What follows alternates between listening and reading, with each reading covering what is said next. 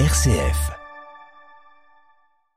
8h23 sur RCF, direction la Haute-Normandie. On revient ce matin sur euh, la Toussaint et cet hommage de l'association rouennaise d'adieu aux morts isolés, l'Arami.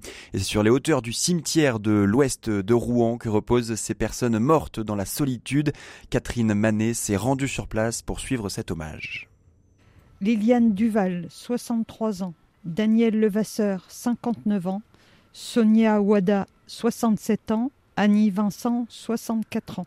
André Androur, 42 ans. En tout, ce sont 45 personnes isolées qui ont pu être inhumées en 2022 grâce à l'ARAMI, l'association rouennaise pour l'adieu aux morts isolés. Alors ce mercredi 1er novembre, malgré la pluie, une vingtaine de personnes étaient présentes au cimetière de l'Ouest à Rouen pour un ultime hommage collectif à ces inconnus. Dominique euh, Lanné est présidente de l'association et devant cette petite assemblée de parapluies déployés, elle nous rappelle les objectifs de l'association. L'objectif de notre association est que chaque personne parte dans la même dignité et qu'elle ne soit pas seule dans cette ultime étape.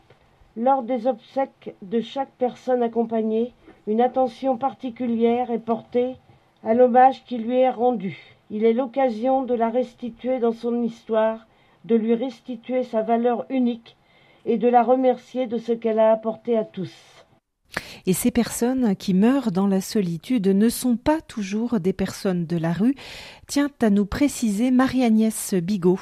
Elle est la secrétaire de l'ARAMI on constate euh, pratiquement tous les ans euh, que les personnes qui sont vraiment le plus isolées euh, sont dans des logements individuels. je crois qu'il faut qu'on collabore bien ensemble et on a des efforts à faire pour essayer de compenser cet isolement entre associations, institutions, etc. Voilà les, les constats qu'on peut un petit peu faire et qu'on peut encore tous avancer au niveau de, de l'isolement social.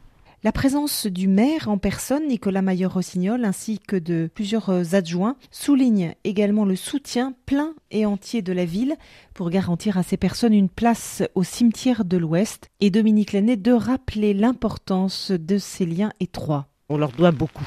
Moi, je dis qu'il faut remercier beaucoup la mairie parce que les inhumations, c'est quand même elle qui les finance. Hein.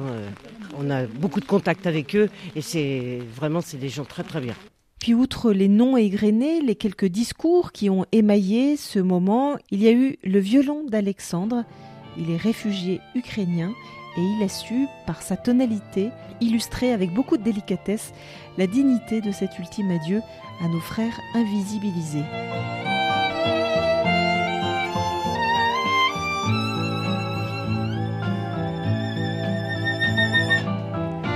Immense merci Catherine Manet d'avoir pris ce temps pour mettre en avant cette initiative dans l'ouest de Rouen.